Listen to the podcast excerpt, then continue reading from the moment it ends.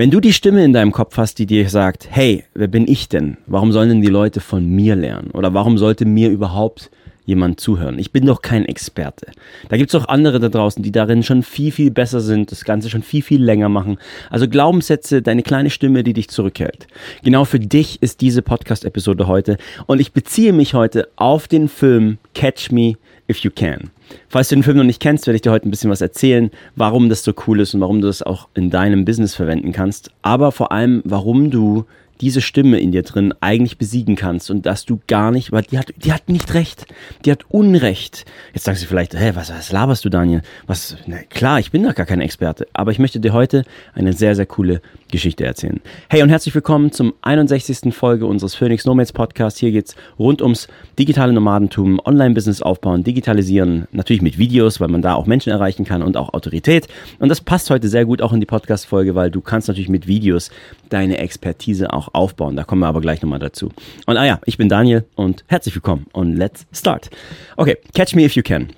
Als ich angefangen habe in meinem Online-Business, habe ich ganz oft auch von vielen gehört, hey, uh, fake it until you make it oder einfach starten, baus einfach auf. Und der Punkt, der das für mich wirklich nach Hause gebracht hat, wo ich das dann verstanden habe, war, als ich diesen Satz gehört habe, oder andersrum.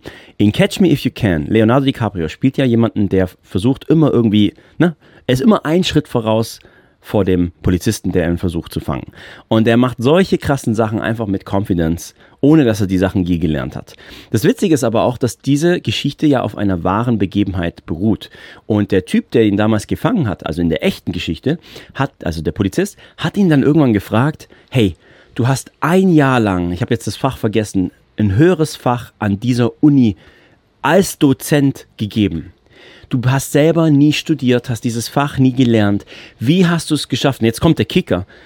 Der hat die nicht nur an der Nase rumgeführt, sondern er hat es geschafft, dass die Studenten nachher auch ein Examen gemacht haben in dem Fach und sie sind durchgekommen. Das heißt, er hat denen das Fach beigebracht und die sind dann am Ende auch in die, in die Arbeit und haben es geschafft.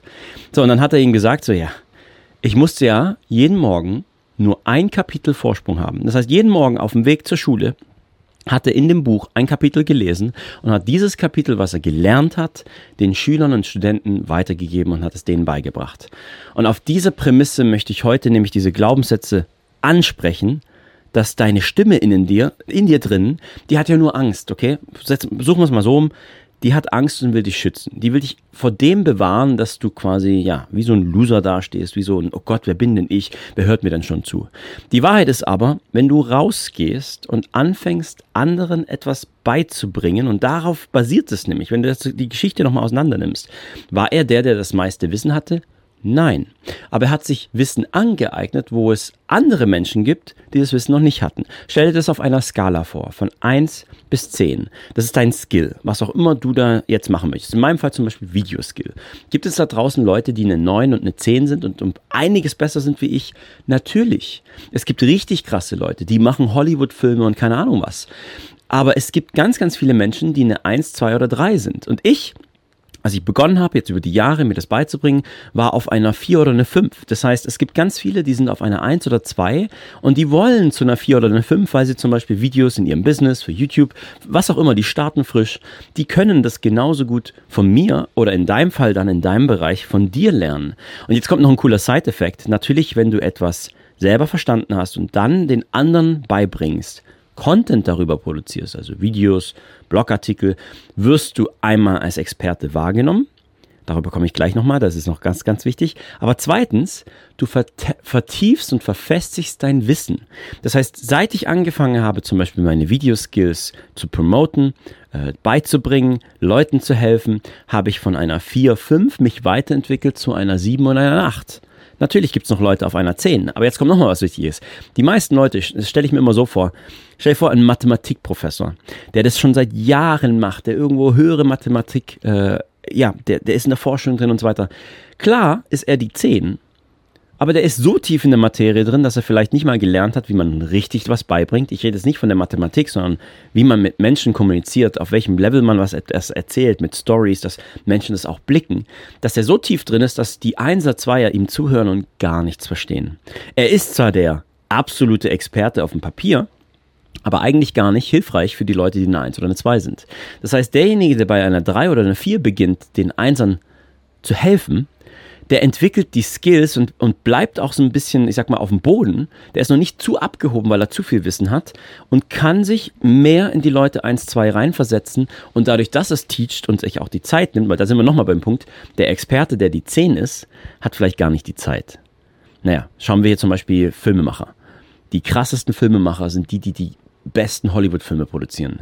Glaubst du, die haben Zeit, sich jetzt hinzuhocken, äh, YouTube-Videos aufzubauen und zu teachen und beizubringen und zu machen und zu tun? Haben sie gar nicht. Wollen sie auch gar nicht. Denen ihr Feedback-Loop, ihr Dopamin kommt, wenn sie diese krassen Projekte machen, Filme machen. Und das sollen sie auch machen. So, was heißt es jetzt für dich, wenn du diese Glaubenssätze hast mit dem, wer bin ich denn überhaupt, wer hört mir denn überhaupt zu? Die kannst du echt, es ist okay, dass sie da sind, sag, hey, Dankeschön, ich weiß, wir haben Angst, aber was machen alle Erfolgreichen, die Angst haben, weil die Angst geht nicht weg? Wir gehen durch die Angst durch. Wir fangen an, Stück für Stück Content zu produzieren, Menschen zu helfen.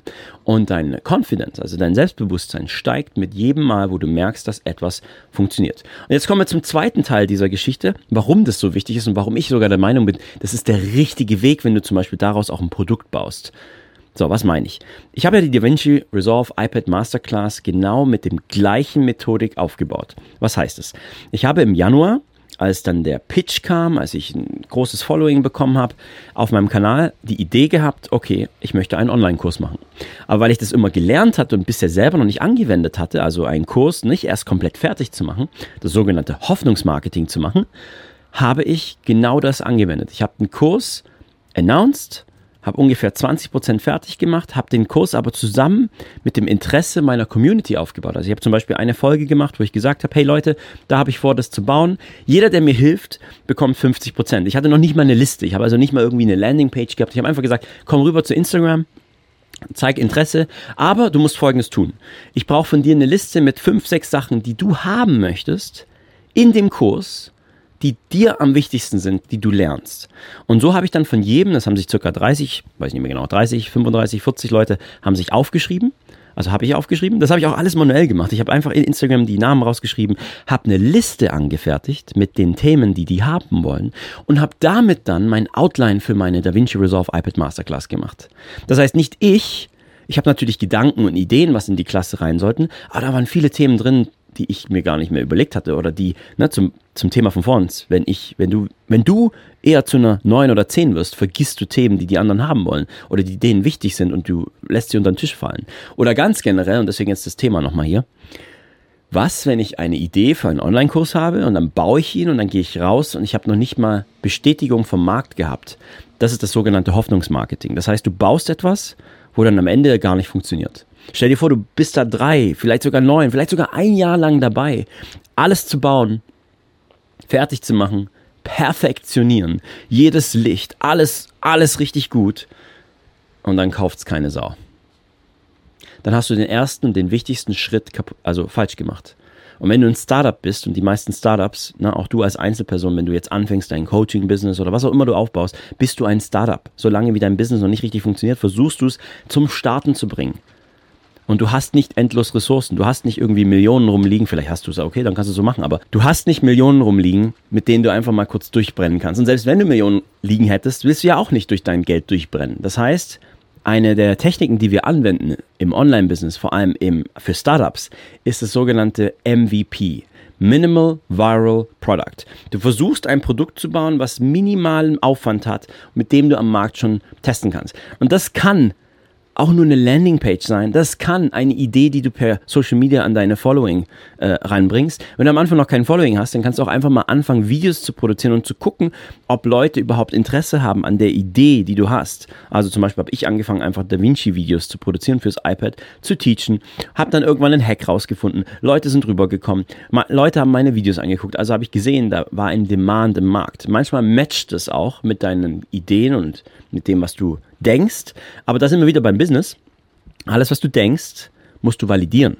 Nur dann hast du das Fundament als Wissen. Weil das ist das Ding, äh, wenn du Hoffnungsmarketing machst, dann hoffst du, dass deine Ideen nachher sich auszahlen. Was du aber nicht weißt, ist die, die Tatsache, die wirkliche Wahrheit.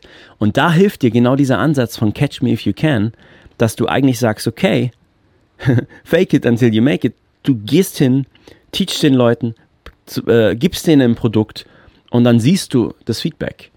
Und ich würde dich ermutigen, genau so auch rauszugehen und Artikel für Artikel, Video für Video zum Experte zu werden. Und jetzt zum Abschluss der Podcast-Episode noch einen richtig krassen Bonus. Das hat bei mir, als ich das damals gelesen habe, wirklich dann meine Augen geöffnet und Klick gemacht.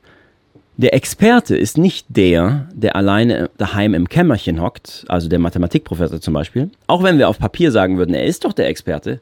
Nein, der Experte ist der, der von der breiten Masse als Experte wahrgenommen wird, der vorgestellt wird, der sich hinstellt und andere teacht.